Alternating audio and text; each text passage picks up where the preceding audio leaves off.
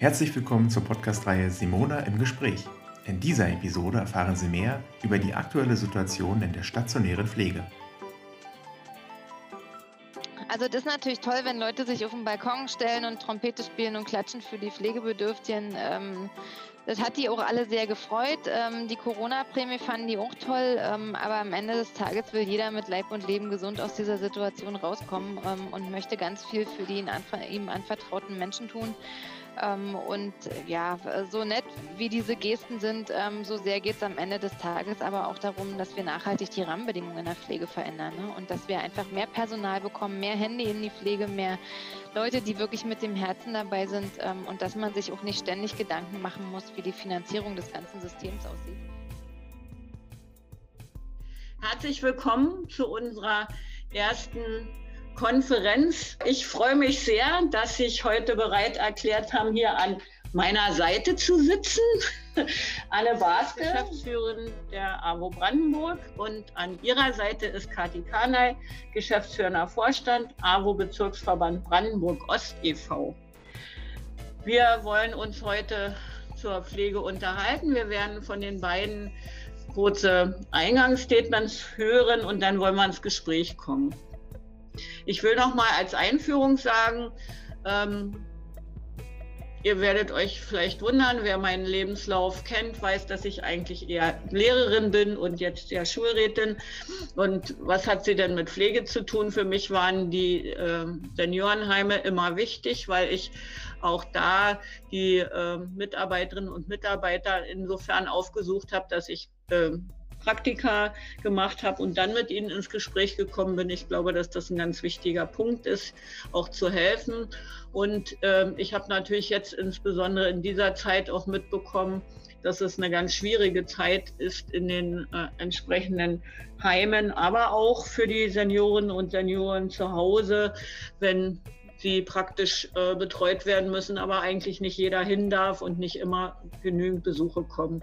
Aus dem Grunde hatte ich mir dieses, dieses Thema, was für mich auch ein wichtiges Wahlkampfthema ist, da geht es für mich um Pflege, um bezahlbare Pflege, aber auch um angemessene Löhne, um angemessene Vergütung. Und das wollte ich heute mit zum Thema machen. So, ich würde jetzt gern an Anne Baske übergeben. Ja, vielen Dank, liebe Simona. Ich würde vielleicht mal anfangen mit der aktuellen Situation. Ähm, und ich denke, wir haben ja anderthalb Stunden Zeit knapp, ähm, dass wir vielleicht nachher dann noch ähm, zu, zu so generellen Themen kommen, Weiterentwicklung der Pflege, ähm, vielleicht ein Stück weit auch die Themen, die wir dir gerne in den Rucksack packen würden, ähm, wenn du da in Berlin unterwegs bist. Ähm, also so, muss wahrscheinlich irgendwie so ein 150 Liter Rucksack sein den du mitbekommst ähm, und äh, was wir schon wissen, was wir vorne wegschicken können, ähm, für all die Themen, die uns betreffen, braucht man einen unheimlich langen Atem. Man braucht ganz viel Geduld, man muss sehr umtriebig sein ähm, und das Beste hast du gerade schon gesagt, man muss ein Gespür dafür haben und auch ein Gefühl, ähm, wie es in den Einrichtungen tatsächlich aussieht. Ähm, wir sind wirklich in einer schwierigen Situation. Wer täglich die Zeitung aufschlägt, ähm, der wird ja erfahren können, ähm, dass wir seit über einem Jahr in den, in den äh, Pflegeeinrichtungen in einem ja, fast Ausnahmezustand sind. Ähm, Im letzten Jahr im März ging die Pandemie los und hat natürlich zunächst ähm, die vulnerabelsten Gruppen erwischt, nämlich unsere Menschen mit Behinderung und mit Pflegebedarf. Ähm, und wir haben in den letzten Monaten ähm, in Brandenburg gesehen, ähm, was sich sozusagen aus so einem Virus, ähm, das eingeschleppt wird und das man nicht unter Kontrolle bekommt, ähm, für die Einrichtungen und Dienste auch entwickelt. Äh, wenn ich mal zurückblicken kann ähm, in den, ins letzte Frühjahr, ähm, da haben wir bei einer Inzidenz von 35 alle Einrichtungen zugemacht im Land und jetzt machen wir gerade bei einer Inzidenz von über 100 die Einrichtungen wieder auf. Das ist ein bisschen skurril, ähm, auch für meine Heimträger, zu denen Kathi ja gehört. Ähm, und äh, das Einzige, was uns jetzt hilft, das will ich auch ganz deutlich sagen, ist ein ganz stringentes Impfen, ist ein ganz stringentes Hygieneabstandskonzept, ähm, ein Testkonzept. Ähm, da kann ich auch gleich noch ein bisschen was zu sagen zum Thema ähm, des Verhältnisses zwischen geimpften und getesteten Personen.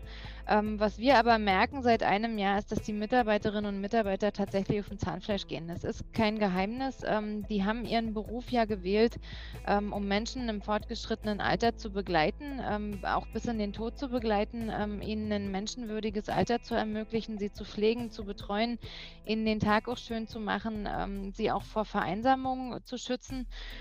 und das sind alles Leute, die die wirklich sehr, sehr robust sind. Also die gehen nicht gleich, ähm, wenn sozusagen der erste Todesfall sie mal ereilt in ihrem beruflichen Alltag in den Keller und, und kommen da nicht mehr raus, sondern die wissen, was es auch heißt, Menschen zum Sterben zu begleiten. Und ähm, das, was wir aber in den letzten 14 Monaten erlebt haben, ähm, kann ja mit dem, äh, was man im normalen Berufsalltag, wenn ich das überhaupt so sagen kann, erlebt, überhaupt gar nicht verglichen werden.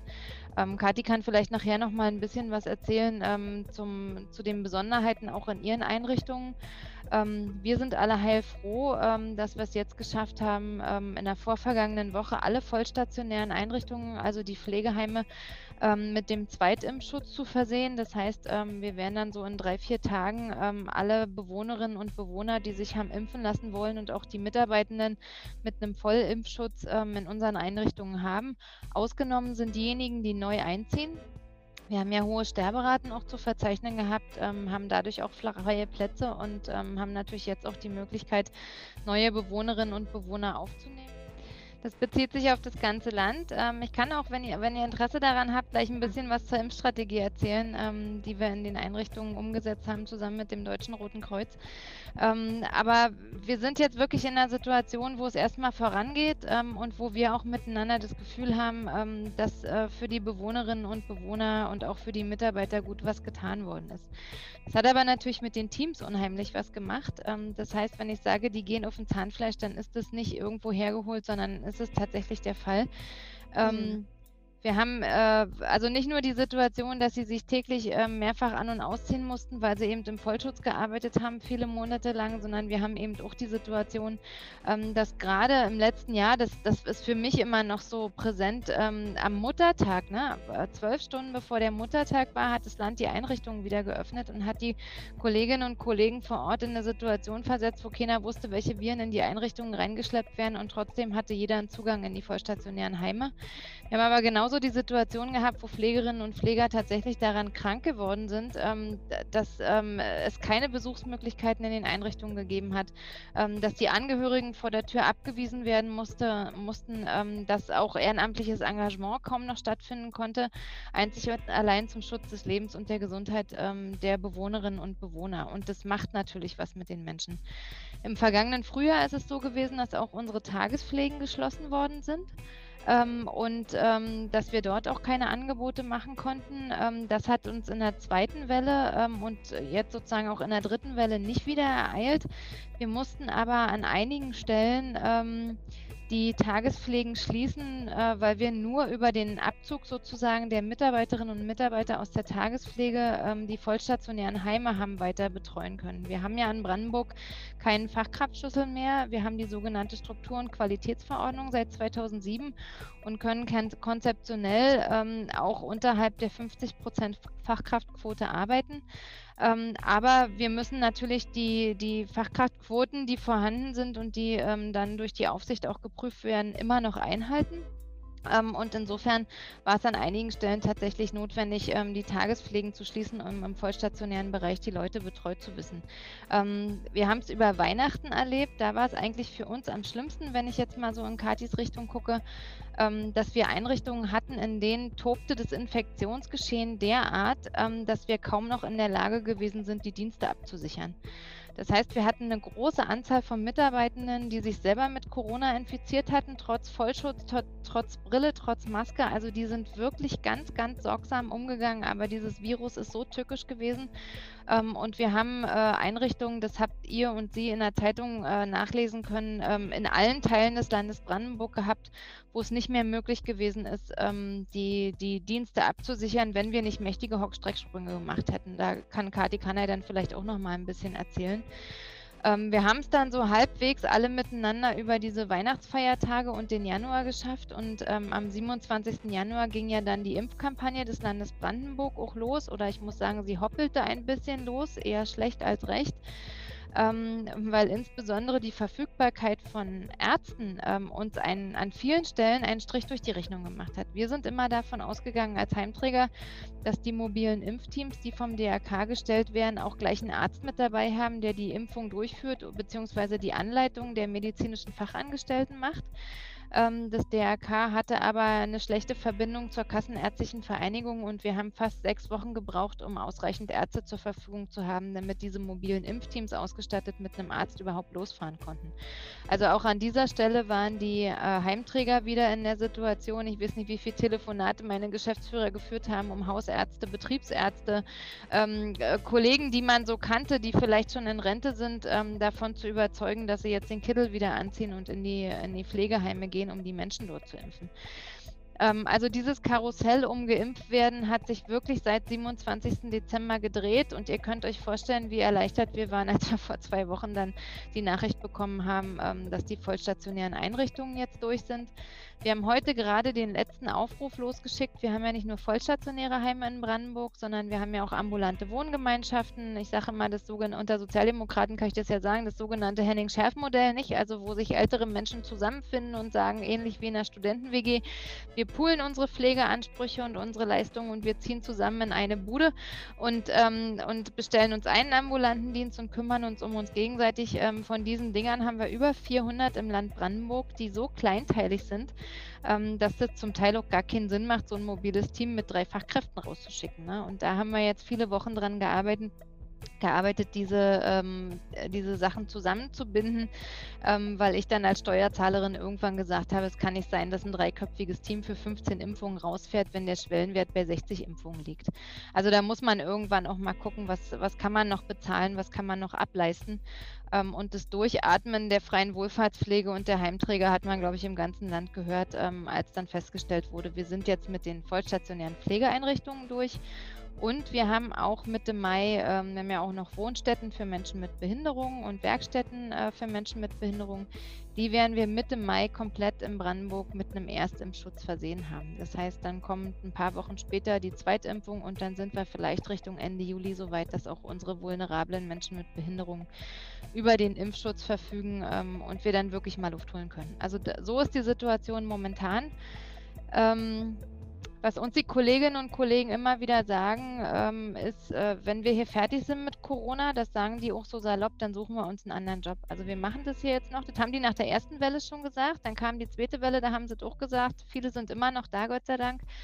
Aber ähm, die sind eben äh, am Ende ihrer Kräfte. Wir selbst haben als Arbeitgeberverband ähm, zusammen mit unseren Mitgliedern eine Kampagne letztes Jahr ins Leben gerufen, die hieß Mit Herz durch die Krise ähm, haben eine Telefonhotline geschaltet, haben den Mitarbeitenden das Angebot gemacht, wenn ihr nicht mehr könnt, dann könnt ihr auch anonym da anrufen und könnt euch von Psychologen, Psychotherapeuten beraten lassen, könnt euch den Kummer mal von der Seele sprechen, ähm, könnt einfach auch mal mit externen Dritten sozusagen den Kontakt aufnehmen ähm, und euch begleiten lassen.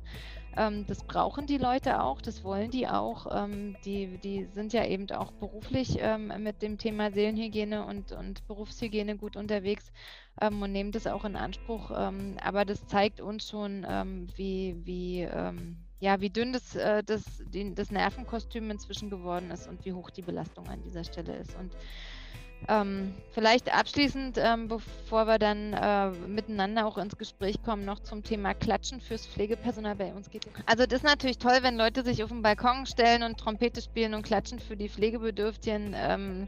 Das hat die auch alle sehr gefreut. Ähm, die Corona-Prämie fanden die auch toll, ähm, aber am Ende des Tages will jeder mit Leib und Leben gesund aus dieser Situation rauskommen ähm, und möchte ganz viel für die ihm anvertrauten Menschen tun. Ähm, und ja, so nett wie diese Gesten sind, ähm, so sehr geht es am Ende des Tages aber auch darum, dass wir nachhaltig die Rahmenbedingungen in der Pflege verändern ne? und dass wir einfach mehr Personal bekommen, mehr Hände in die Pflege, mehr Leute, die wirklich mit dem Herzen dabei sind ähm, und dass man sich auch nicht ständig Gedanken machen muss, wie die Finanzierung des ganzen Systems aussieht. Ähm, wir wissen, warum wir den Job machen, wofür wen wir hier unterwegs sind und da sind. Ähm, und da braucht es eben eine gesamtgesellschaftliche Anerkennung, die weit über Corona hinausgeht. Das vielleicht erstmal für einen längeren Einstieg. Ich würde dann an Kathi übergeben. Ja, vielen Dank, liebe Anne. Ähm, das war ja ganz viel Input. Sicherlich ähm, war uns vielen vieles bewusst mehr oder weniger. Aber ich finde, dass, dass es auch nochmal von dir, Kathi, äh, dargestellt werden sollte, wie ihr in den einzelnen Bereichen ja auch gearbeitet und das gehandelt habt, gerade hier bei uns in Märkisch-Oderland. Das wäre mir ganz wichtig. Und dann sollten wir zu den Forderungen, die auch Anne schon angedacht hat, nochmal dann zurückkommen. Bitte schön. Dankeschön. Ja, vielleicht mal so ein kleiner, äh, erstmal ein kleiner Überblick. Wir haben insgesamt, äh, betreiben wir elf stationäre Einrichtungen in Ostbrandenburg äh, mit circa 1000 Bewohnern und wir haben drei Tagespflegen, äh, circa 70 Plätze. Und ähm, die Einrichtungen sind alle so, ja, haben so besondere Spezialisierungen. In Wendeschrieds haben wir zum Beispiel eine palliativ ausgerichtete Einrichtung und so dass man sagen kann, wir bilden im Grunde, was stationäre Pflege anbelangt, in Ostbrandenburg ein relativ breiten, breites Spektrum ab. Es arbeiten bei uns circa, naja, so knapp 700, 750 Mitarbeiter in der Pflege. Und ähm, was aus meiner Sicht äh, wirklich nach jetzt so anderthalb Jahren ähm, ja, Krise oder Corona-Management äh, übrig bleibt, ist ähm, ein großer Unmut bei den Pflegekräften, auch bei den Angehörigen, ähm, große Irritationen hinsichtlich der vielen veröffentlichten Verordnungen und Eindämmungsstrategien äh, und noch eine Gesetzesänderung und noch ein, also das ist für, für, für Menschen, die einfach gar nichts damit zu tun haben, natürlich recht schwierig zu verstehen. Und es ist ja so, dass wir an der Basis, äh, insbesondere meine, meine Mitarbeiter in den Einrichtungen, ähm, das auch immer alles an den Mann bringen oder die Frau bringen müssen. Das heißt, der Bewohner äh, versteht jetzt ja sowieso ohnehin schon kaum, aber die Angehörigen sind davon auch nicht weit weg. Ähm, das ist so unsere Thematik, der Unmut der Menschen, auch so Mutlosigkeit an sich. Ähm, diese Social Distance ist auch nicht wirklich was für Menschen und schon gar nicht für Menschen mit Pflegebedarf. Ähm, wir, wir, ich sag mal, einen gewissen Zeitraum Krisenmanagement der ist sicherlich für alle auch zumutbar und da stehen wir auch dazu. Aber wir merken, dass also die, die Nervendecke dünn ist und dass die Leute an ihre Grenzen kommen. Und wie Anne das schon sagte, ähm, wir sind gerade wieder in der Akquise. Wir haben äh, circa 70 Auszubildende im Moment. Wir, wir brauchen aber ja 300, ich sage es mal, um die Stellen auch zukünftig zu besetzen, die da frei werden. Ich rede von Pflegefachkräften. Und da hat natürlich Corona uns nicht unbedingt, also zunächst einmal die Karten äh, ein wenig gespielt letztes Jahr, weil sie irgendwie alle nicht wussten, wo sie denn nun hin sollten und weil bestimmte Branchen auch gar nicht ausgebildet haben aufgrund von Kurzarbeit und wir haben zu und sowas. Aber was den Pflegebegriff und die Pflege, den, den, Pflegeberuf anbelangt, ist dann natürlich der Leumund jetzt da, der sagt, Mensch, jeder bloß nicht hin, da hast du ja so viel Stress und so viel Verantwortung. Äh, das hat uns, das tut uns natürlich nicht gut. Wir versuchen dagegen anzugehen. Ähm, und bei diesem ganzen Krisenmanagement äh, möchte ich gern sagen, bleiben natürlich alle anderen Themen, die wichtig für uns sind, wie zum Beispiel eine Ausbildung, haben wir die Generalistik umzusetzen. Sprich, wir haben ja einen völlig neuen Pflegebegriff äh, seit, äh, seit, ähm, seit zwei, drei Jahren und haben, haben damit seit ähm, letztem Jahr eben oder diesem Jahr, seit Januar, äh, die Ausbildung wurde ja komplett umstrukturiert da, wir kommen überhaupt nicht dazu, da äh, nachzuarbeiten. Wir haben ja im Grunde den ganzen Tag mit, diesen, mit diesem Krisenmanagement zu tun und mit dem Zusammenhalten der Menschen und mit der Motivation der Mitarbeiter. Und was mir insbesondere auf, äh, in meiner Ebene eben äh, so äh, auffällt, ist, äh, wenn man das über einen so langen Zeitraum eben jetzt auch macht und andere Themen beiseite packt, äh, wie Reform auch der Pflegeversicherung. Wir haben uns tariflich auch weiterzuentwickeln. Wir haben Themen, die wir einfach seit Monaten nicht bearbeiten. Das ist äh, einfach auch äh, oder Umsetzung der SQV mit Blick auf diesen Abbau der, der Doppelzimmer, was ja auch gar nicht bearbeitet wird. Äh, ich meine, die Fragestellung, wie machen wir denn das ambulant vor stationär, wenn wir als, als Bezirksverband äh, alleine schon 140 äh, Zimmer abbauen ähm, mit unseren beiden Partnerverbänden? Oder 140 Plätze in Brandenburg äh, werden denn jetzt, es sind ja nicht weniger Menschen pflegebedürftig. Ähm, also alle diese Themen, wie bauen wir die Einrichtung entsprechend um, wer finanziert das, äh, wann gibt es ein Landesinvestitionsprogramm Pflege.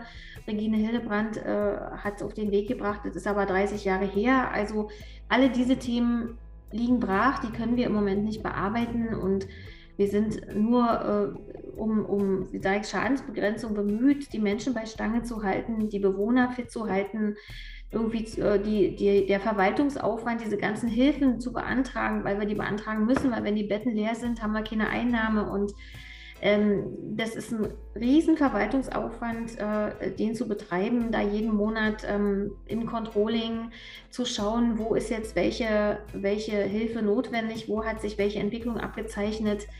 Dazu kommt, dass durch die hohe Sterberate natürlich nicht nur bei uns die Betten äh, leer sind, sondern auch bei allen anderen Anbietern von stationärer Pflege da ist auch sowas, da entsteht jetzt sowas komisches am Markt, so ein komisches Gedränge, was wir früher auch nicht hatten. Wir haben den Impfneid, wir haben alles Mögliche, wir haben vollkommen neues Vokabular, was uns um die Ohren fliegt, was geprägt wird von den Menschen. Impffront haben wir auch, also es gibt äh, ähm, mit diesen, mit diesen, sage ich mal, Dingen müssen wir eben auch umgehen. Ähm, aber es ist, äh, wäre schön, wenn wir, also wir, wir sehnen den Tag herbei, wo wir irgendwie mal in irgendeine andere Normalität wiederkommen und äh, neben, neben der pflegerischen Tätigkeit eben auch an, an unseren Themen weiterarbeiten können. Ähm, ja, Sie wissen jetzt sicher selber, äh, wie Sie selber ja auch betroffen sind. Wir sind ja alle selbst auch noch Menschen, die irgendwie in einem Kontext, in einem familiären Leben und ähm, aber die Menschen in, der, in, den Einrichtungen, die stationär betreut äh, wurden und werden, die hat es besonders stark getroffen, besonders zu der Zeit, wo sie eben auch keinen Besuch empfangen durften. Ich meine, wir haben für die getanzt und gesungen und alles gemacht, damit sie eben Abwechslung haben und auch äh, ein, ein menschenwürdiges Leben, darum geht es ja auch, äh, auch im Alter zu haben, ja, aber die Kraft ist eben auch begrenzt und wir strengen uns an, aber irgendwann, ich sage es jetzt hier deutlich, muss dieser Virus irgendwie weg, weil wir, wir müssen zu einem, wir müssen wieder zu einem anderen Leben kommen. Also wir müssen wieder zu einem lebenswerten Leben kommen, äh, auch für alte Menschen und gerade für alte Menschen, das sind wir ihnen auch schuldig und im Grunde genommen kommen wir ja auch dahin und ich stelle mir dann immer vor, dass ich da sitze äh, und ähm, ja, will jetzt nicht eher so, äh, also vielleicht will ich doch Betroffenheit noch schaffen, ja, wenn sie nicht schon betroffen sind, ähm, um einfach ein Gefühl dafür zu, zu implementieren, um was es hier geht. Es sind eben nicht nur Zahlen und ich kann immer wieder nur sagen, ähm, da wir das täglich erleben, es atmet und ist Mensch und hat Gefühle und eine Biografie. Ja, vielen Dank, liebe Kathi. Ich glaube, dein Beitrag hat nochmal ganz deutlich gemacht, ähm, wie viele Schicksale dahinter stehen. Das muss, muss man sich ja auch immer deutlich machen. Ich bin insofern betroffen, dass in meinem kleinen Örtchen, wo ich lebe und wo ich heute auch sitze, zwei Personen in einem Seniorenheim waren und tatsächlich die Corona-Pandemie nicht überstanden haben, also mit Corona dann verstorben sind. Und war hohe Betroffenheit hier bei uns. Wir durften ja nicht mal vorher hin, da war es ja auch noch durch den Geburtstag. Die hatten dann, einer hatte auch noch 90. Geburtstag. Ich durfte dann nur unten am, äh, am Eingang stehen. Und als ich dann die Mitarbeiterinnen und Mitarbeiter gesehen habe, wie die in Vollmontur waren, habe ich so bei mir gedacht, das macht ja auch Angst. Ne? Du kannst, du siehst Menschen wie Marsmännchen und mir hat es Angst gemacht. Und dann stelle ich mir vor, wenn ich mich nicht mehr zurechtfinde, wie das dann auch Angst machen muss. Aber ich weiß auch, dass ihr ganz viel möglich gemacht habt in, in allen Heimen. Und äh, als dann, als ich da war, war das für mich auch so ein Punkt, wo dann gesagt wurde, dann rufen Sie mal ganz laut, wir kriegen das hin und singen Sie ihm doch das Ständchen hier unten. Und plötzlich gingen alle möglichen äh, Fenster auf und alle guckten raus und irgendeiner rief, singen Sie doch noch bitte was anderes da waren bestimmt falsche Töne dabei, aber ich will nur sagen, wie wichtig das auch in der Zeit ist und was ihr hervorragendes, Großes geleistet habt. wenn dann auch die Angehörigen manchmal nicht Verständnis gezeigt haben, die haben natürlich auch Ängste gehabt. Ne? Die, die wollten hin, die wollten nochmal die Hand halten. Das ist ja auch alles. Wie nimmt man denn Abschied voneinander? Da kann ich gut verstehen, dass du sagst, wir brauchen jetzt endlich wieder eine Zeit, wo man wieder wo es wieder lebenswert ist, ne? wo man dann von A nach B kann, wo man auch die Menschen wieder rausholen kann. Und dazu ist es notwendig, und da hat mir Anna auch aus dem Herzen gesprochen, so die Mitarbeiterinnen und Mitarbeiter zu bezahlen und auch die Auszubildenden, dass es äh, angemessen ist, dass ihr aber auch genügend Personal habt und dass es nicht nur zu Lasten, ich sage jetzt mal, zu Lasten der, der Menschen geht, die da drin leben. Denn bisher war es ja so, dass sie den Hauptteil dann bezahlt haben. Ne? Und das, hat, das gab ja auch manch Unmut. Ich kann mich an viele Diskussionen erinnern. Und ich würde jetzt gern ähm, ins Gespräch kommen und die anderen auch mal kurz zu Wort kommen lassen und dann könnt ihr gerne noch, noch mal sagen, was ihr euch dann wünscht, wenn ich mich auf den Weg nach Berlin mache. Von mir zum Beispiel. so, ich würde mal abfragen. Sina, vielleicht möchtest du mal ein bisschen dazu was sagen oder auch eine Frage stellen, wie auch immer. Ich würde gerne an Sina erstmal übergeben ähm, das so fragen darf, aber mich würde mal interessieren, diese Ausbildung der Pflegekräfte, ähm, wo befinden wir uns da jetzt momentan? Also können Sie da Aussagen zu treffen? Also das heißt, wie viel, also ich habe jetzt 70 irgendwie wahrgenommen oder ist das richtig so? Für den laufenden Gang, also für die laufende Ausbildungszeit oder? Nein, das sind alle drei, alle drei Ausbildungsjahre. Ja? Ach, alle drei? Alle drei. Aber wir sind in so einem Prozess, äh, den wir auch angefangen haben. Wir wollen bester Arbeitgeber werden und haben uns ähm, Hilfe geholt bei einem äh, kirchlichen Träger, der diesen Titel seit drei Jahren verteidigt, Great Place to Work. Der, da kommen auf 400 Pflegekräfte 300 Auszubildende. Und da, das hat, ist ein Prozess von zehn Jahren gewesen, dass dieser äh, Träger da hinkommt. Und ähm, da geht es darum, dass äh, auch so eine stationäre Einrichtung, wenn sie so eine Art äh, Lernzentrum und Campus auch wird für Auszubildende, natürlich auch eine ganz andere Ausstrahlung nach außen hat. Also das macht was mit den alten Menschen, die sind motivierter, die sind irgendwie fideler und auch äh, offener. Ähm, also die können zum Beispiel, für die ist da mit Alexa umgehen und so, ich will jetzt keine Werbung machen, aber äh, ähm, überhaupt mit den Jugendthemen auch umzugehen, äh, ist das, da, da, da, da sind so, die Barrieren werden leichter überwunden, die sind irgendwie auch mobiler. Ich, hab, ich durfte da zwei Tage hospitieren, ich habe es gar nicht glauben können. Und auf diesen Weg haben wir uns gemacht. Also wir haben mal 2008 mit der Ausbildung angefangen, mit irgendwie zwölf Azubis, sind jetzt bei 70 und äh, haben jetzt versucht, das Tempo auch anzuziehen.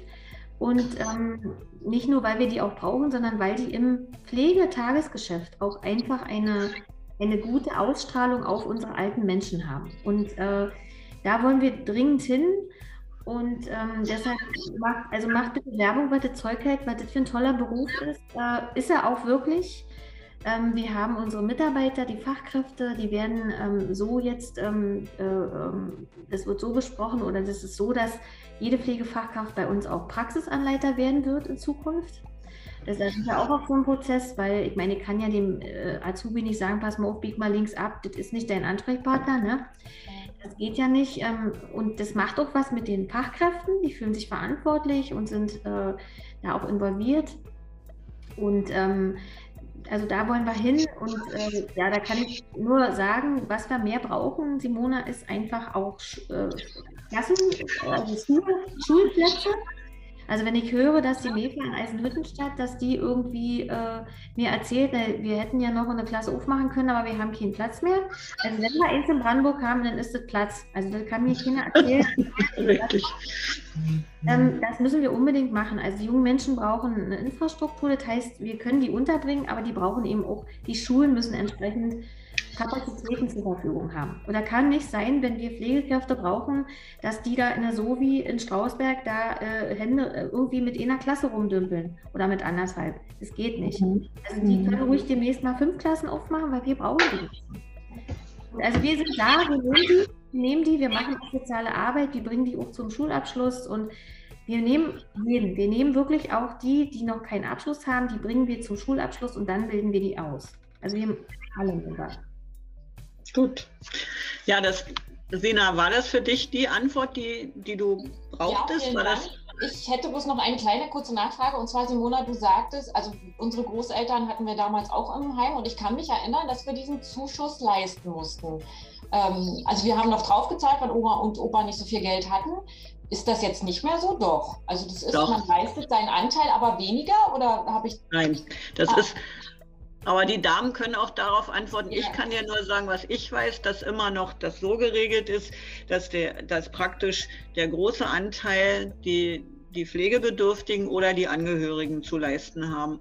Und genau das ist das, was ich fordere, dass man da, dass wir da auf Bundesebene umdenken müssen, dass wir die entsprechende äh, Versicherung ändern müssen, dass wir dann äh, gucken müssen, dass es nicht nur zu Lasten derer geht, die da gepflegt werden, weil du selber die Erfahrung sicherlich auch gemacht hast, wie ich es hier auch bei mir im Ort gehört habe, dass es für die alten Menschen ganz schwierig ist, wenn sie merken, dass wirklich das Geld dann an der Oberkante ist oder die Kinder für sie aufkommen müssen. Und das ist schon eine Schwierigkeit. Aber ich würde gerne mal an die beiden Damen übergeben. Wer möchte denn von euch dazu was sagen?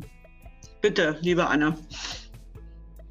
Ja, also ähm, es ist natürlich richtig, ähm, dass Menschen, die pflegebedürftig sind, ähm, auch mit ihrem Einkommen und mit ihrem Vermögen ähm, für diese Pflegebedürftigkeit zur Finanzierung herangezogen werden. Ich denke, da sind wir uns auch alle einig, dass das nicht falsch ist. Ähm, ne, ähm, ein, ein, uns und euch bekannter Politiker, der mal Sozialminister in Brandenburg äh, war, sagt immer, äh, Pflegeleistung ist ja kein Armenschutzprogramm. Ähm, und das ist auch richtig so. Also äh, wenn man vor 1996 guckt, da gab es die Pflegeversicherung überhaupt nicht. Da mussten sich alle eine, eine, mächtig Gedanken machen, ähm, wie man das Pflegeheim ähm, für die Oma oder den Opa finanziert. Ähm, und wenn ich in, in, andere Bundesländer gucke, nach, nach Bayern, nach Baden-Württemberg, da sind wir bei sogenannten ähm, Eigenanteilen von 3.000 bis 3.500 Euro. In Brandenburg sind wir bei einem Durchschnittswert ähm, von 1.600. Ähm, also nur, nur damit wir euch mal ein bisschen in die Welt mit hineinnehmen, ähm, wie, sie, wie sie wirklich ist. Ähm, ich finde äh, ein paar Sachen wirklich ungerecht. Äh, wir haben jetzt über die Azubis gesprochen.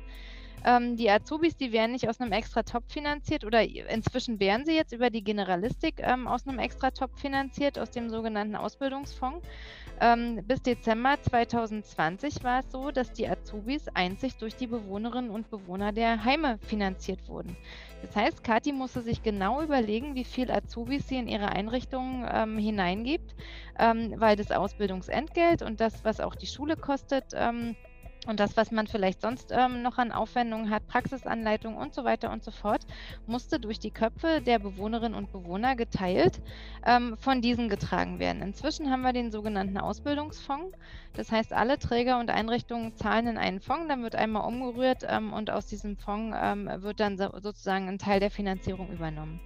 Ähm, was bei uns der Fall ist, wir sind, ähm, das habe ich eingangs noch vergessen zu erzählen, wir sind ja nicht nur AWO-Landesverband und mit unseren Mitgliedsverbänden mit ungefähr 8.500 Mitarbeitenden sozusagen in diesem System eines Wohlfahrtsverbandes unterwegs, sondern ähm, die Arbeit der Wohlfahrt hat schon immer ordentliche Tarifverträge mit Verdi ausverhandelt ähm, bis zum November 2020 ähm, als Tarifgemeinschaft und dann haben wir im November einen Arbeitgeberverband Soziales Brandenburg gegründet und wir sind die einzigen, die seit 1995 Tarifverträge mit Verdi abschließen. Das ist für uns ganz, ganz wichtig. Ähm, weil ich auch immer sage, so schizophren bin ich nicht, dass ich an der einen Stelle ähm, äh, stellvertretende Sprecherin der Landesarmutskonferenz bin und mich für armutsfeste Löhne einsetze und dann drehe ich mich zweimal, ziehe eine andere Jacke an und bezahle unsere Leute schlecht. Unsere Azubis verdienen im ersten Lehrjahr 1000 Euro. 1000 Euro bekommt ein Pflege-Azubi im ersten Lehrjahr. Das ist nicht irgendwas. Ich finde, damit ähm, können und müssen wir noch viel mehr hausieren gehen. Das steigert dann, äh, steigert sich dann um 100 Euro ähm, in jedem Lehrjahr.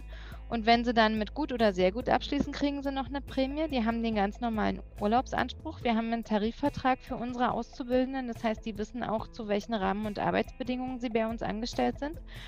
Ähm, und wenn ich dann manchmal so in die Autowerkstätten dieses Landes gucke ne, oder zu anderen Dienstleistern und sehe, was die jungen Menschen dort in der Ausbildung verdienen, ähm, dann sage ich immer, eigentlich müsstet ihr euch schämen. Ähm, wir sind mit diesen 1000 Euro, wir haben, glaube ich, mal bei 900 Euro angefangen, ne? als wir den, den ersten Tarifvertrag für die Azubis abgeschlossen haben. Vor fünf, sechs Jahren haben wir irgendwie mit, mit 900 Euro Schlapp angefangen. Auch da waren wir schon vorne mit dabei, ne? aber damals immer noch in dem Wissen, dass die Bewohnerinnen und Bewohner das bezahlen müssen. Aber wir haben gesagt, uns ist es uns wert. Wir sind für die Sicherung der Fachkraftsituation in unseren Einrichtungen auch zuständig. Und deswegen müssen wir uns da Gedanken machen.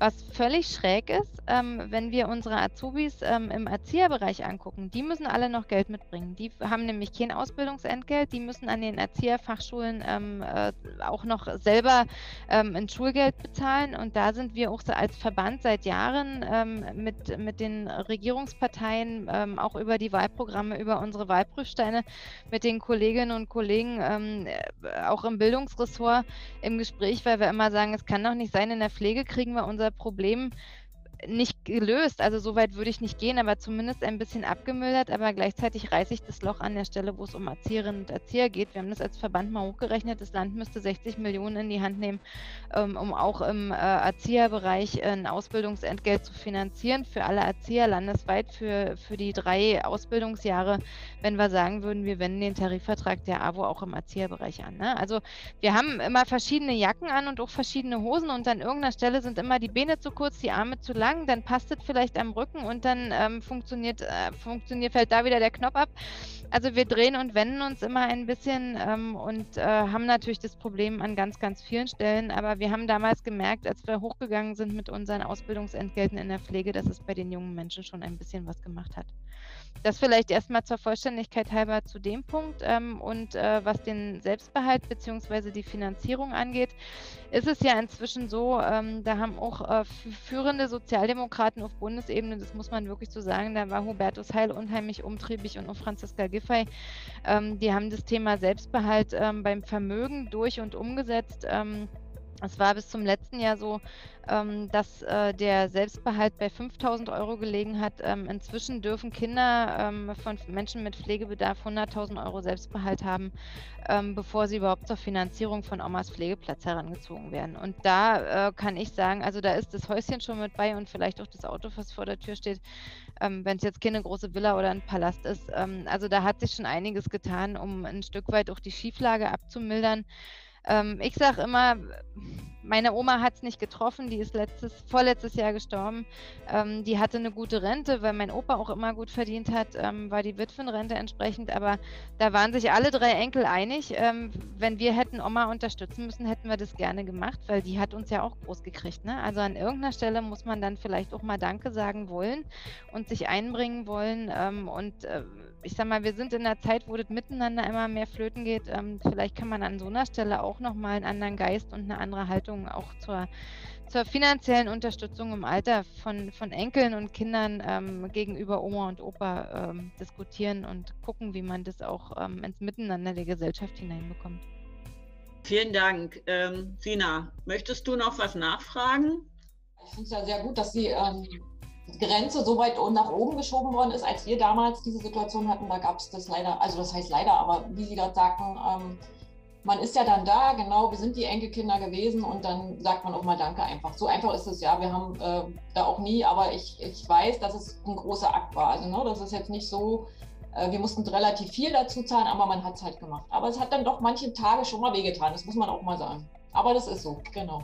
Nee, vielen Dank, ähm, alles äh, beantwortet, danke.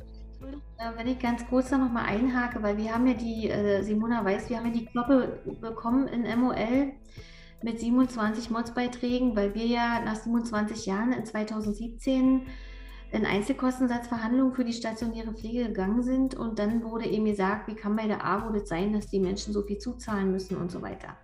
Das sei ja wohl ein AWO-Problem. Und äh, nein, es ist kein AWO-Problem. Wie man sieht, mussten ja alle anderen auch nachziehen. Und die Thematik ist eben, dass wir die Deckelung haben. Und ich sage jetzt nur mal ein Beispiel, Pflegegrad 1, da zahlt die Pflegekasse 790 Euro und den Rest muss der Bewohner zahlen. Und die, die, die Kosten sind natürlich gestiegen. Übrigens sind die 790 oder wie viel Euro, die sind schon seit 30 Jahren oder 20 Jahre oder seit 96 gleich geblieben, aber unsere Kosten sind ja gestiegen. Das heißt, ähm, hier gibt es ja äh, verschiedene ähm, Möglichkeiten. Professor Rothgang ist ja unser Pflegepapst, der hat dazu ja auch äh, sehr viel ausgeführt. Also wichtig ist, dass wir trotzdem, trotz Beteiligung und der Familie, wofür ich auch bin, weil die Verantwortung kann man nicht nur auf den, also in den, auf den Staat äh, äh lenken, ist trotzdem zu überdenken, äh, wie dieser Betrag äh, überhaupt zu, zustande kommt. Der muss erhöht werden und äh, wie man es macht, da gibt es verschiedene Vorschläge. Ähm, Wichtig ist, dass es natürlich eine ganz unpopuläre Sache ist. Wir verhandeln Tarife, wir müssen die umsetzen und wollen die umsetzen. Wir wollen die Leute ordentlich bezahlen.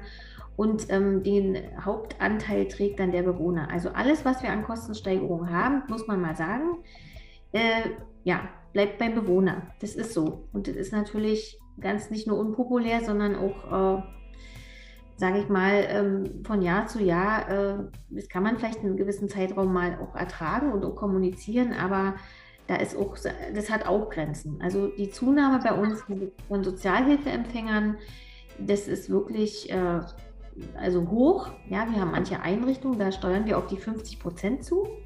Mhm. Natürlich ist das ja, dass der Sozialhilfeträger belastet und äh, somit die Kommune, aber es ist kein AWO-Thema. Ja, das will ich nochmal sagen. Wir waren diejenigen, die dann auch die Initiative äh, mit initiiert haben. Wir haben damals in Brandenburg mit unserer Angehörigeninitiative aus Eggersdorf, ich glaube, 70.000 Unterschriften gesammelt ähm, in Bezug auf die Reformierung der Pflegeversicherung. Und ähm, weil sich da wirklich dramatische Begebenheiten in den Familien abgespielt haben, nach 45 Jahren zum Sozialfall zu werden, äh, 45 Jahren Arbeit meine ich jetzt, das ist ja jetzt auch nicht so toll. Und ähm, ja, da geht es auch wieder um Menschen und Biografien und äh, daran, also neben Corona gibt es eben diese Thema auch noch und da muss unbedingt weiter auch dran gearbeitet werden, ne? das ist klar. Okay, ja. Ich glaube, dass das ein Grundsatz, ne? also insgesamt ist ein Grundsatzthema, wie kann man das anfassen? Wenn ich vorhin gesagt habe, dass ich gern möchte, dass an der Pflegeversicherung was geändert wird, will, habe ich nicht gesagt, dass, das, dass es die nicht geben soll, sondern ich habe einfach gesagt, wir müssen uns das noch angucken und müssen gucken, wie man bestimmte Dinge einfach hinbekommt, dass nicht so viele auch dann zum Sozialhilfeempfänger werden, sage ich jetzt mal. Das wäre jetzt so meine Auffassung. Ich stecke aber noch nicht tief genug drin. Ich hoffe, in einem halben Jahr bin ich da ganz tief drin, dass ich dann auch noch besser aussagekräftig bin. Aber das war ja ein ganz wichtiger Hinweis von euch beiden. Vielen Dank. Ähm, ich gucke jetzt mal hier in meine Runde. Es hat sich jemand Neues zugeschaltet.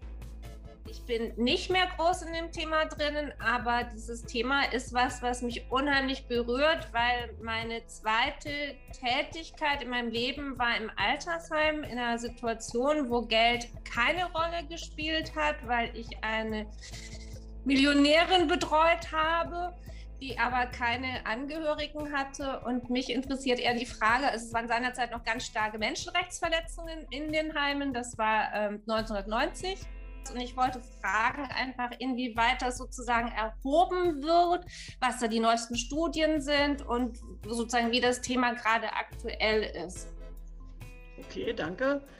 Jawohl, Anne Baske möchte darauf antworten. Ich kann ja mal anfangen und ich denke, ähm, Kathi wird dann sicherlich mit, mit praktischen Erwägungen dann auch ergänzen können. Also wir haben ja in Brandenburg ähm, die sogenannte AOW, das ist die Aufsicht für unterstützende Wohnformen.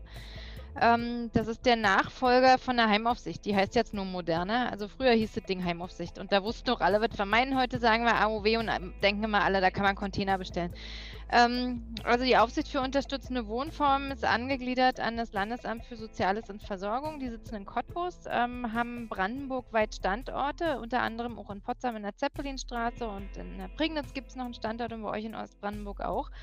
Ähm, und haben jede Menge Prüferinnen und Prüfer ähm, die unangemeldet ähm, und oder anlassbezogen ähm, in den Einrichtungen aufschlagen. Also manchmal rufen sie vorher an und sagen, wir kommen jetzt mal zu einer Regelprüfung.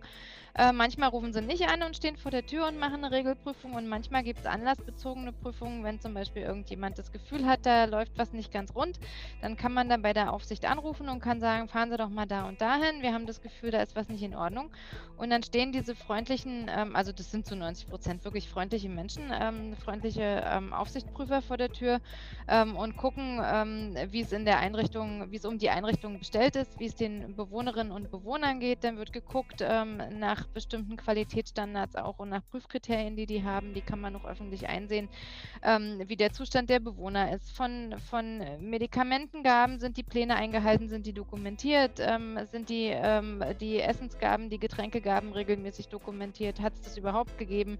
wie ist auch der Allgemeinzustand? Da werden Gespräche geführt mit den Bewohnerinnen und Bewohnern, dann wird mit dem Heimbeirat gesprochen und geguckt, wie es in der Einrichtung aussieht. Also die gehen da schon richtig ins Eingemachte.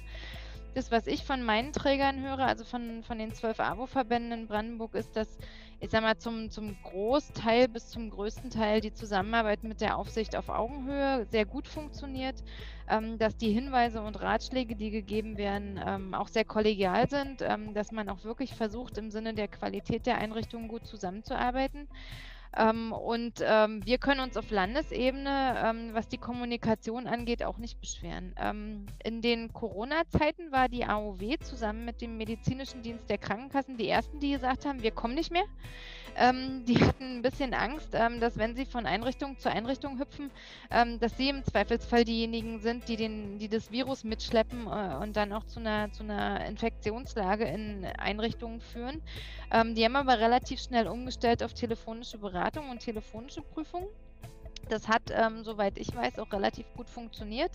Ähm, und jetzt vor ungefähr dreieinhalb, vier Wochen ähm, hat die Aufsicht ihre Prüfungen auch wieder aufgenommen und jetzt fahren sie auch wieder vor Ort und gucken, ähm, schauen auch, ähm, welche Fragen und, und äh, Ratschläge brauchen die Träger auch. Ne? Also auch diese ganzen Hygiene- und Test- und, und Impfmaßnahmen, die sind ja auch nicht spurlos an uns vorbeigegangen. Ähm, wenn ich vorhin erzählt habe, wie arg äh, gebeutelt das Personalkorsett auch in den Monaten gewesen ist, dann führt es natürlich auch dazu, dass nicht immer alle Dokumentationen zu 100 Prozent erfolgt sind, sondern dass man die jetzt auch nachtragen muss und nacharbeiten muss. Ähm, das wissen die Kolleginnen und Kollegen vor Ort aber auch ähm, und die gehen miteinander wirklich auch in den Diskurs. Also ich kann immer sagen, wenn es irgendwo nicht funktioniert, dann weiß ich das im Zweifelsfall schneller als mein Geschäftsführer von einem Mitgliedsverband, ähm, weil die natürlich sofort in Potsdam anrufen und sagen, da ist irgendwas nicht in Ordnung oder da, Herr Lehrer, ich weiß was, ne? die Kollegen haben wir ja auch.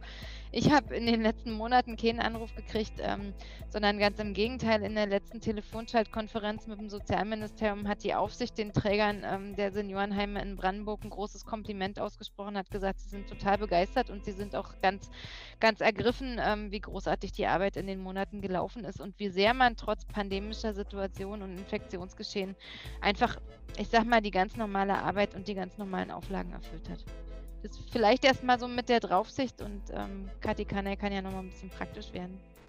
Wir haben jetzt gerade ähm, ganz jüngst äh, zwei Prüfungen letzte oder letzte Woche und diese Woche schon hinter uns gebracht, äh, nachdem die AOW wieder arbeitet in Eggersdorf und auch in Strausberg äh, mit wirklich ähm, sehr netten Gesprächen und äh, ja, die haben sich auch viel Zeit genommen, weil die Bewohner natürlich auch ähm, viel erzählen. Äh, es ist ja eben neben dem, neben dem Bewohnerdasein jetzt in der Einrichtung kommt ja Corona dazu und da ist natürlich klar, dass da äh, auch der Unmut ist mit den Besuchern, mit den nicht erfolgten Angehörigen besuchen.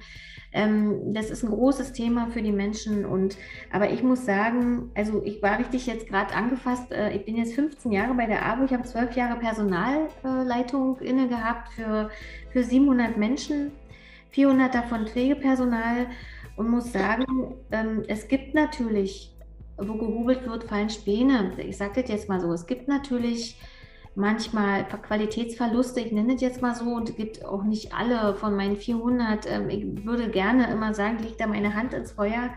Natürlich gibt es immer mal hier und da auch einen Mangel, äh, wo man sagt, Mensch, das könnten sie aber besser und heute können sie auch freundlicher gucken. Aber dieses Wort Menschenrechtsverletzung, also das hat jetzt bei mir so eben so richtig, also das ist irgendwas, was äh, also ich in zwölf Jahren, also würde, würde ich nicht, ähm, also das war mir eben so ein Begriff, wo ich sage, das ist, nee, also das kann ja irgendwo sein, aber nicht bei uns.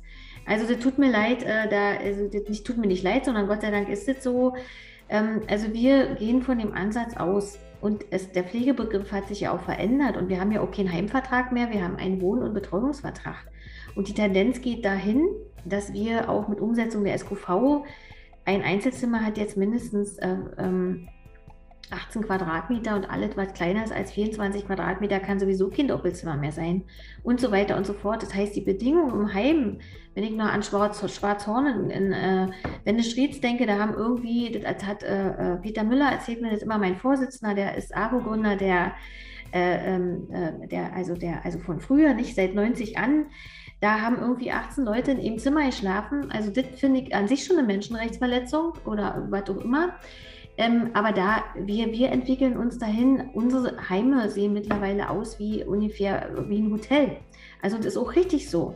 Da geht es um Service, da geht es um, es geht um einen Wohn- und Betreuungsvertrag. Der sagt ja schon alles. Ja, da hat sich, da hat sich ja auch ganz viel verändert. Und unser neuer Pflegebegriff geht ja, geht ja, da, da geht es ja ganz, ganz doll weit auch weg äh, von, von irgendwie abhaken, sondern da hat es auch zu tun mit der äh, Psyche der Bewohner, mit der mentalen Verfassung. Und so prüft auch der, der MDK und auch die AOW. Wenn die AOW nicht kommt, kommt übrigens der MDK, also einer von den beiden kommt immer und eigentlich kommen auch manchmal, also alle, ja. Ähm, da kann ich also überhaupt nicht sagen, dass sowas bei uns irgendwo stattfinden könnte. Natürlich gibt es auch Mängel, äh, dann wird nicht ordentlich dokumentiert. Ähm, eigentlich ist es meistens so, dass die Leute mehr machen, als sie aufschreiben. Das ist immer unser äh, wenn da äh, dann zu wenig getrunken, nee, hat sie nicht, ich war ja schon fünfmal drin, ja, warum schreiben sie denn nicht oft? Das ist dann eher so, ja, dass ich so weit berichten kann. Und ähm, ansonsten, äh, wie gesagt, ähm, Sie sind herzlich eingeladen, äh, mal zu kommen, zu gucken bei uns, was Sie für ein Gefühl haben. Man muss ja das vielleicht auch mal sehen. Also ich wäre ja froh, wenn ich mal wieder ihn einladen könnte irgendwo hin. Ähm, also wie gesagt, ich spreche das hiermit aus. Es gilt übrigens für alle ich denke, das ist auch gut, äh, wenn man mal äh, so ein Auge wirft und auch einen eigenen Eindruck sich verschafft und ähm, wie heute Pflege funktioniert. Ist wirklich ganz anders geworden heutzutage und, und auch so, wie man es selber haben möchte. Ja, den Anspruch, den wir haben an unsere Wohnqualität und unsere Bedürfnisse, die, die wir haben.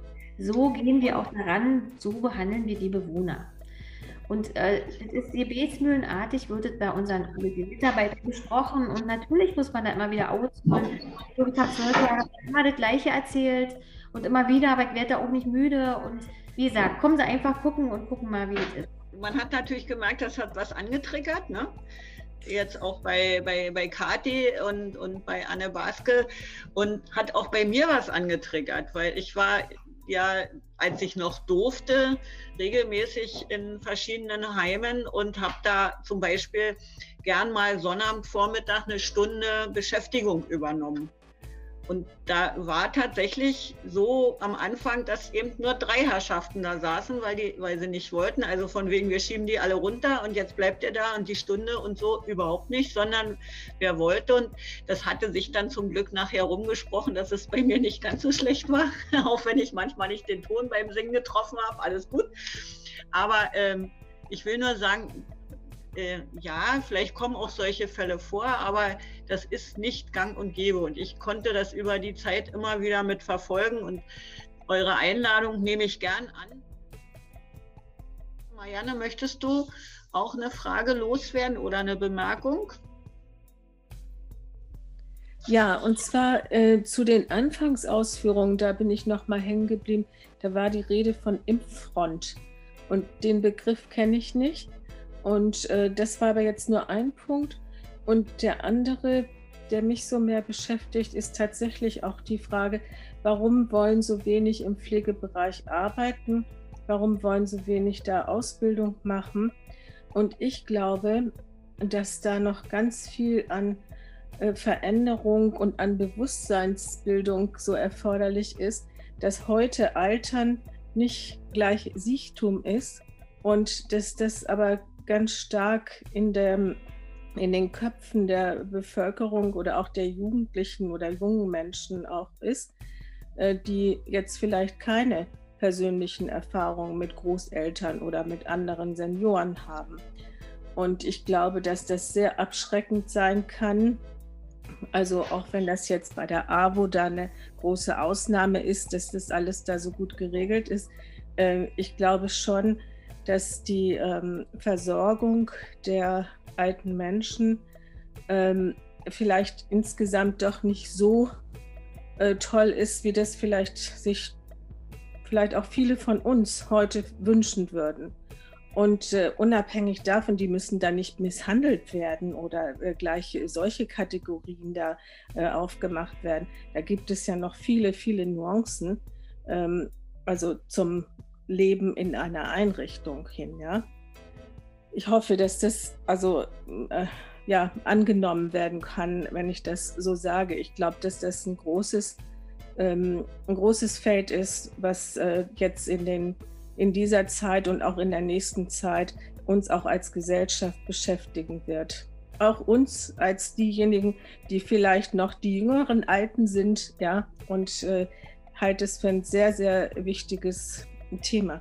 Natürlich bin ich und das natürlich auch als Sozialdemokratin dafür, dass die Menschen, die da arbeiten, wirklich diese Knochenarbeit machen, dass die auch gescheit bezahlt werden. Und da bin ich mit dir und mit dir ähm, da einer Meinung, das fand ich toll mit Hubertus Heil und äh, Franziska Giffey. Also überhaupt, dass man sich dafür einsetzt, dass diese Menschen auch entsprechend bezahlt werden. Natürlich, ja. Ja. So, das wollte ich eigentlich nur dazu ergänzen und ich hätte gerne noch was zu der Impffront gehört. Also das fand ich irgendwie ein interessantes Wort. Anne, ich habe das gesagt, ich habe das heute gelesen. Und zwar, ähm, das hat sich herausgebildet, dieses Wort sicherlich. Es gibt ja auch noch so, ich finde ja auch diese, dieses, ähm, du bist nicht systemrelevant, sowas ist ja für mich auch übrigens ganz schlimm. Also das hat für mich, also das geht mit meiner Ethik nicht überein. Also das ist auch so ein Wort, das würde ich am liebsten auch streichen. Aber Impffront habe ich heute gelesen. Da ging es darum, an unserer Impffront. Damit ist gemeint, ähm, zusammenfassend, äh, dass, dass diese Impfthematik mit dem zu wenig Impfstoff, wenn dann aber nur für eine Dosis und der zweite wissen wir nicht, ähm, wen impfen wir zuerst, äh, ihr seid noch nicht dran. Äh, also diese ganzen Themen, die damit zusammenhängen, die sind, die soll dieses Wort zusammenfassen, Impffront. Ja, also was ist da los? Äh, ich finde es nicht gelungen, äh, das so zu betiteln, aber das äh, bringt ja diese Zeit nur hier alles ähm, zutage, weil ich glaube, durch dieses Distance-Dings-Zeug, was wir jetzt auch gerade hier machen und diese, dieses nicht Auge in Auge und dieses 2D, sagt ja Anne immer, und dieses, ähm, also da geht auch ganz viel Menschlichkeit verloren und auch das Bewusstsein, die Kraft der Sprache ist jetzt, wir weichen ab vom Thema, aber ich will nur sagen, darüber machen wir uns ja nur zu allerletzt nur Gedanken, weil ja der, das Virus uns jeden Tag dominiert. Aber das, das, ähm, da wir, das ist unser äh, Kommunikationsmittel Nummer eins, mache ich mir darüber schon Gedanken. Und im Übrigen auch äh, in Bezug auf unsere oder meine Bewohner. Ich sage ja immer meine Bewohner, weil da haben wir die Sprache, wir, haben auch, wir können auch anfassen, wir dürfen im Moment wenig anfassen und wenn mit Handschuhen, das fühlt sich auch nicht gut an, wenn ein Gummihandschuh so hier streichelt, ne? aber ich sag mal, die Kraft der Sprache, äh, da machen wir uns nur ja keine Gedanken, aber das sollten wir. Aber da gehört dieses Wort eben dazu und das wollte ich nur noch mal sagen. Ähm, da verkommt im Moment so ein bisschen auch die äh, Eigenreflexion, beziehungsweise die Reflexion, wie wir da so miteinander reden äh, ist vielleicht jetzt auch nicht der, auf der Agenda ganz weit oben, aber das wird nachher zu den Nachfolgen gehören. Wissen Sie, was ich meine? Also das äh, kommt alles noch. Wir werden da auch über solche Dinge, werden wir im Nachgang, wenn wir dann im Griff haben, werden wir über sowas auch reden. Ich habe es, wie gesagt, heute gelesen und da ging es darum, was ist da eigentlich los? Okay, danke. Ich habe Gunter Raugus noch nicht gehört. Das heißt, jeder darf heute drankommen. Bitte schön. Ich bin ja schon, sagen wir mal, länger der AWO verbunden, als ich in Brandenburg wohne. Und das Schöne ist, dass man überall, wo man hinkommt, äh, unendlich engagierte Leute, Menschen trifft, die eine tolle Arbeit machen bei der AWO bei uns. Ne? Das ist ja, äh, gilt, gilt auch für Brandenburg. Ähm, mein Wunsch an die Politik, ne? Der ist ja letztendlich die Rahmenbedingungen zu schaffen, um die Wohlfahrtspflege zu stärken, ja, wo wir äh, wir sollten dafür sorgen, wenn es irgend möglich ist, uns, uns wenigstens dafür einsetzen, dass diese unsägliche Art und Weise Pflege und Gesundheitswesen in profitorientierten Organisationen zu betreiben, dass sie zurückgedrängt so. wird. Ja, Aber ich sehe, ähm, Prinzip Maria Andrea, du wolltest jetzt noch mal was dazu sagen, bitte? Äh, Betreiber, nee, nicht. Äh, Nein, also ich finde das ja ein schönes Angebot zu sagen, dann mal gucken. Ne? Das waren ja einfach nur sozusagen meine ersten Erlebnisse als 18-Jährige ja. seinerzeit, die wirklich, ähm, also das Wort würde ich das heißt, ich sehe ja nicht alle, aber ich sehe jetzt keine Handmeldung, aber Anna hat angekündigt, dass sie und, noch ähm, ich hatte halt irgendwie und auch, ähm, an zwei Stellen Sachen irgendwie gehört, wo ich dachte, so hm, naja, aber es ist ja sozusagen, ich bin jetzt nicht in der Materie, aber ich merke, es hat mir seinerzeit unheimlich wehgetan. Stärkung der freien Wohlfahrtspflege, die wir gerade schon gehört haben. Aber ich bin da auch immer neugierig. Also ich sag mal, wir haben einen ordentlichen Tarifvertrag mit Verdi und ähm, Genau, super. Aber ich habe gesehen, dass Marianne Hitzkes sich so ein bisschen ähm, eingeschaltet hatte. Marianne, möchtest du ähm, auch eine Frage loswerden oder eine Bemerkung? Wir versuchen auch wirklich alles zu tun, ähm, um für die Mitarbeitenden ähm, Rahmenbedingungen zu schaffen, ähm, wo wir uns nicht schämen müssen und wo wir auch, ähm, ich sag mal, das Kreuz ganz breit machen können.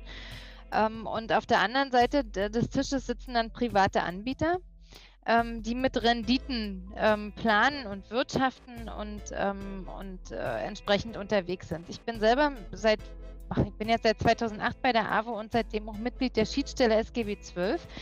Diese Schiedsstelle verhandelt unter anderem Investkostensätze. Und in dieser Schiedsstelle kann ich dann manchmal, wenn die Privatanbieter ähm, ihre Anträge einreichen, reingucken und sehe, dass dann eben so ein privates Pflegeheim in Schwedt ähm, mit einer Rendite von 12, 13, 14 Prozent rechnet und wirtschaftet. Ne? Und wir müssen losgehen ähm, und müssen den Kostenträgern erklären, dass wir als frei gemeinnützige Veranstaltung ähm, drei oder vier Prozent ähm, Gewinn, Risiko, Wagnis, äh, nennt es, wie ihr es nennen wollt, ähm, brauchen. Das ist nichts äh, äh, Unanständiges, wenn man sagt, man braucht ein bisschen einen Aufschlag, weil es kann ja mal eine Heizung kaputt gehen, es kann mal unangekündigt eine Tariferhöhung geben, weil die Mitarbeiter glauben, sie verdienen nicht genug. Es kann irgendwie das Elbehochwasser über die Einrichtung schwappen, das hatten wir in Herzberg und dann muss man als Träger kurzfristig reagieren. Oder man hat irgendwelche anderen ähm, Sanierungsmaßnahmen ähm, oder ungeplante Maßnahmen umzusetzen. Ähm, und wir brauchen für alle Investitionen, für alle Sanierungsmaßnahmen, da kann auch Kathi als Geschäftsführerin in Ostbrandenburg ein Lied von singen, wenn wir so denkmalgeschützte ähm, Einrichtungen nach der Wende geschenkt bekommen haben von Regine Hildebrand, dann sind die zwar einmal durchsaniert worden, ähm, aber die sind jetzt nach 30 Jahren, wir haben vorhin das Thema Umbau von Doppel- zu Einzelzimmern gehört, dann sind die nach 30 Jahren auch einfach durch. Das weiß jeder bei sich zu Hause, wenn er sich umguckt, dass man nach 30 Jahren mal neue Fenster einbauen muss und dass man die Heizung erneuern muss und, und, und. Und da erwarten die Banken schlichtweg, weil es kein Landesinvestitionsprogramm gibt und keine Förderprogramme für solche Sachen, dass wir eigenes Geld mitbringen. Und dieses Eigenkapital, das müssen wir aufbauen. Ähm, wir müssen gut vorbereitet sein und dazu dienen eben entsprechend auch Wagniszuschläge ähm, von 3, 4, 5 Prozent, ähm, die im Vergleich zu Privatanbietern wirklich anständig sind und die keinen übervorteilen, ähm, beziehungsweise die öffentliche Seite jetzt auch nicht so belasten, dass man da an, an der Krücke geht. Also solche Themen mal anzusprechen, finde ich auch ganz, ganz wichtig. Ähm, es gibt im Bundesteilhabegesetz, ähm, was 2017 beschlossen worden ist, einen ersten Hinweis des Bundesgesetzgebers, ähm, dass die Einrichtungen wirtschaftlich arbeiten müssen, dass sie aber auch entsprechend finanziell auszustatten sind. Dieser Hinweis ist ganz wichtig und ähm, was uns noch wichtig ist, ist, dass unsere Tarifverträge anerkannt werden. Ähm, ich plaudere nicht aus dem Nähkästchen, wenn ich sage, dass bis zum Spruch des Bundessozialgerichts 2014 umstritten gewesen ist, dass Tarifabschlüsse zu refinanzieren sind. Heute ist es so, also seit 2014 und dann ist es ja auch im Gesetz geregelt worden, ähm, 2019. Jetzt ist es so, dass Tarifabschlüsse immer als wirtschaftlich gelten und immer zu refinanzieren sind. Aber es hat viele Jahre gegeben, ähm, wo sowas nicht der Fall gewesen ist. Ähm, und ich verhandle selber ähm, für die freie Wohlfahrtspflege in Brandenburg die Entgelte in der Eingliederungshilfe. Ähm, also manchmal schäme ich mich für die, für die Art und Weise, wie, die, ähm, wie der Landesgesetzgeber und auch die kommunalen ähm, äh, Finanzierer mit uns umgehen und an welchen Stellen sie dann eher Geschäft äh, mit nicht tarifgebundenen Einrichtungsträgern machen, als tatsächlich auch gute Qualität und gute Leistungen mit ähm, Tarifgebundenheit der Anbieter zu verknüpfen. Also Simona, meine erste Bitte an dich, das Thema Tarifverträge und Wirtschaftlichkeit schön mitnehmen, auch in den Pflegebereich. Und das Zweite ist das, was Kathi vorhin schon angesprochen hat. Und ich glaube, da gibt es ja auch Konsens in der Runde. Wir müssen einfach dahin kommen, ähm, dass der Eigenanteil, sprich das Risiko eines Pflegebedürftigen in einer stationären Einrichtung gedeckelt wird. Dass wir sowas haben wie bei einer, wie bei einer ähm, Haftpflichtversicherung fürs Auto Ähm, da kann ich mir überlegen, zahle ich 150, 500, 750 oder 1000 Euro Eigenanteil und so hätte ich es gern auch in der Pflege. Ich möchte gerne, dass für jeden von uns der, ähm, ich sag mal, in die Gefahr kommt oder in eine Situation kommt, wo er pflegebedürftig ist, von vornherein klar ist, wie hoch sein Eigenanteil ist. Und es darf nicht, ähm, ich sag mal, in jedem Bundesland davon abhängig sein, wie viel hat das Land auf Tasche und gibt dann Investitionskostenförderung raus. Äh, manche, geben gar nichts, manche geben ganz viel. Es darf auch nicht davon abhängig sein, ähm, wie schlecht oder gut ausgestattet eine Einrichtung ist, ähm, sondern da geht es für mich ähm, um, um ganz tiefen Wert von Gerechtigkeit, der im Grundgesetz steht. Und ich glaube, darüber muss man dann am Ende des Tages auch dazu kommen, ähm, dass die Betreuung und Versorgung ähm, und Unterbringung von Menschen mit Pflegebedarf eine gesamtgesellschaftliche Aufgabe ist, die auch über Steuergelder zu finanzieren ist. Also da beißt die Maus keinen Faden ab. Die Bundesrepublik hat Geld für alle möglichen Spirenzchen. Und an so einer Stelle, ähm, glaube ich, muss man entweder über Steuererhöhungen oder über Umschichtungen im Bundeshaushalt dazu kommen, ähm, dass wir für solche wichtige Sachen, nämlich auch für ein finanzielles Dankeschön an die älter gewordenen Menschen in diesem Land, ähm, tatsächlich die Deckelung endlich einführen. Und zwar ehrlich und nicht so wie, wie das, was Jens Spahn macht, weil der macht gerade rechte Tasche, linke Tasche. Also die, das Reformchen, was er da vorgeschlagen hat, würde in Brandenburg zu einem Status quo führen. Ja? Also nur damit ihr da auch mal klare Bilder seht. Ich habe auch mir wieder aufgeschrieben, dass das ein ganz wichtiger Bereich ist, den du gerade angesprochen hast, also die Tarifverträge und die Wirtschaftlichkeit, den Eigenanteil in der Pflege zu deckeln. Das ist ja eine Sache, ähm, die, die mir auch besonders, gerade weil wir eben die Erfahrung hier auch rundherum gemacht haben, jetzt am Herzen liegt. Und, das, und ich finde genau, wie das eine gesamtgesellschaftliche Aufgabe ist, die kleinen gut aufwachsen zu lassen, muss es eine gesamtgesellschaftliche Aufgabe sein, gut im Alter leben zu können. Alles andere äh, dazwischen können, wir können Einfluss darauf nehmen, wie ne, mit unserer Arbeit, aber wir können, die älteren Menschen sind dann darauf angewiesen, dass die Gesellschaft das auch akzeptiert und das dann auch entsprechend trägt und mitfinanziert. So. Aber ich sehe, dass Kathi Kanai ganz nachdenklich ist. Ich würde mich jetzt nochmal stumm schalten und übergebe nochmal an Kathi Kanai. Liebe Simone, was packe ich denn in deinen Rucksack? Mensch, ich hätte so viel, da bräuchte ich eigentlich noch einen Rucksack. Ähm, ähm, Anne hat es angesprochen, was sind auch aus meiner Sicht so die wichtigen Themen. Äh, dann überlege ich die ganze Zeit, was ist denn Bundesgesetzgebung und was ist Ländergesetzgebung und wo konkurriert das schon wieder und so weiter. Ähm, wichtig wäre mir, mir, ihr wisst, also habt ihr bestimmt gemerkt, das Thema Ausbildung und, äh, und Reputation des Pflegeberufs ist, ist mir ein Anliegen, ähm, dass da einfach mehr Wertschätzung in die Diskussion kommt. Und wer, früher wurde ja, wer nicht wird, wird, wird. Kennt ihr das noch? Jetzt wird ja, wer nicht wird, äh, wird Pfleger. Also so gegen solche Klischees haben wir eben anzukämpfen. Die Attraktivität des Berufs, äh, nämlich wenn gedacht wird, da wird Siechtum und äh, da liegen nur Menschen mit 17 Diagnosen den ganzen Tag im Bette und so ist es eben nicht. Und ähm, ja, wir haben eine verkürzte Verweildauer in den Einrichtungen von circa zwei Jahren, weil die Menschen eben auch oftmals auch krank sind. Das liegt aber an diesem Slogan ambulant vor stationär und geht mal erst in die, in die Einrichtung, wenn es gar nicht mehr geht.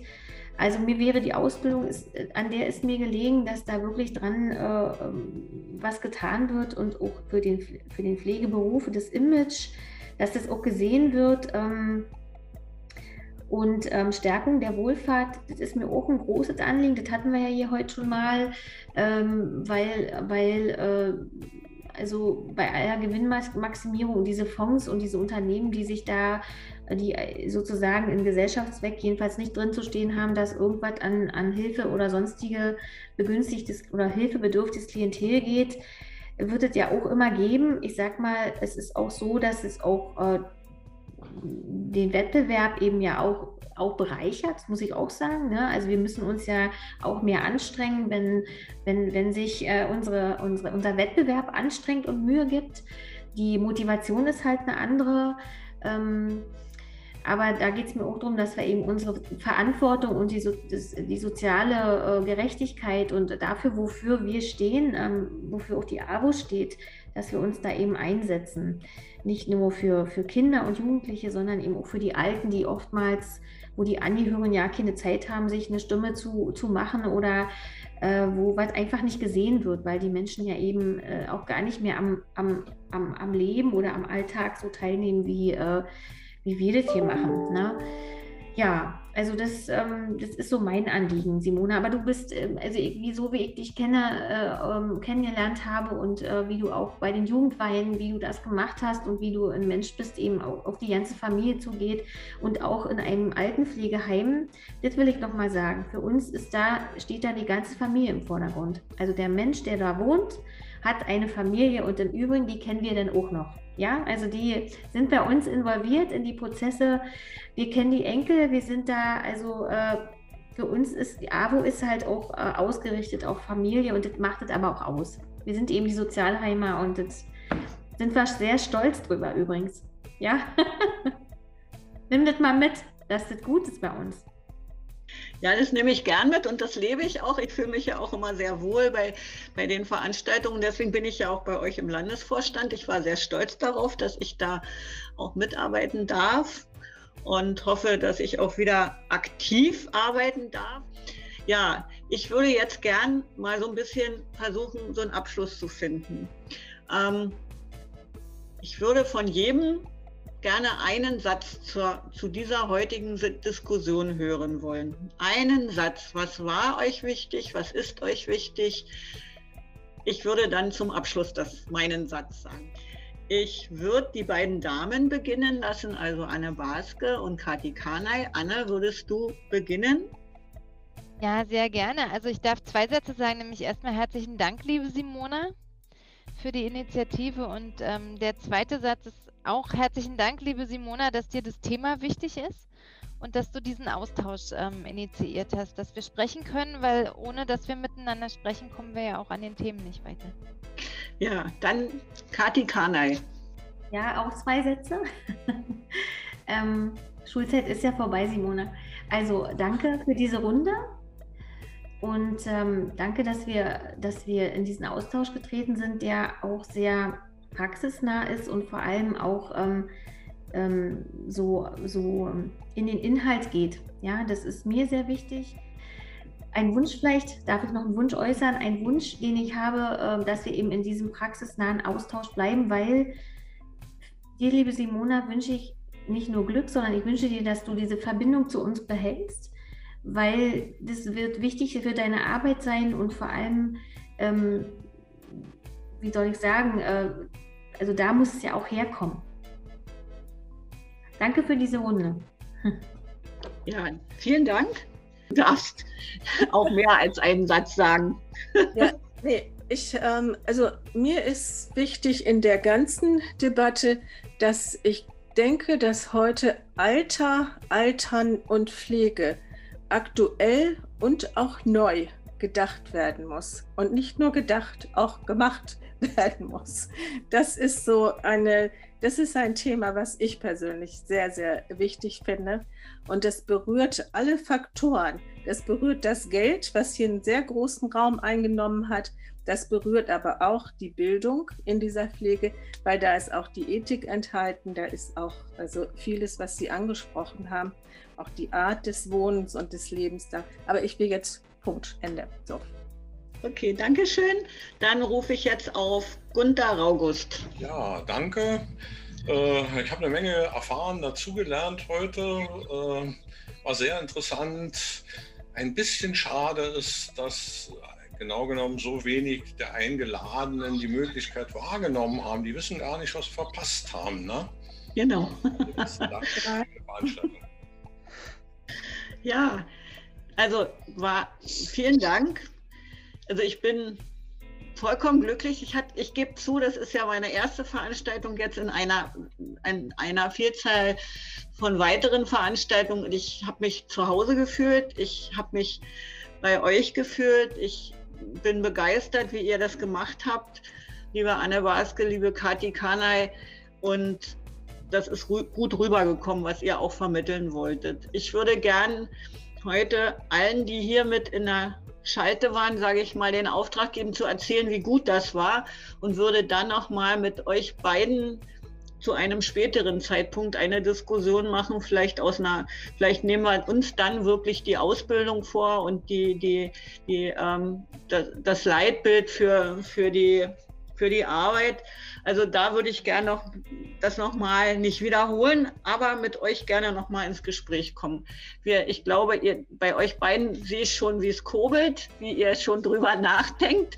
Ich würde mich sehr freuen. Ja, ich bin glücklich, war eine tolle Veranstaltung. Vielen, vielen Dank. Ihr wart alle ganz aufmerksam und ihr habt toll mitdiskutiert. Ich wünsche der AWO Brandenburg alles Gute. Ich wünsche den Menschen, die von euch, von uns betreut werden, dass es ihnen gut geht. Ich wünsche den Familien weiterhin viel Glück. Und mein Versprechen steht, wenn es im Sommer möglich ist, bin ich wieder vor Ort und arbeite auch gern tageweise mit, wenn ich das machen kann. Das ist mir ein Bedürfnis. Es fehlt mir, merke ich gerade.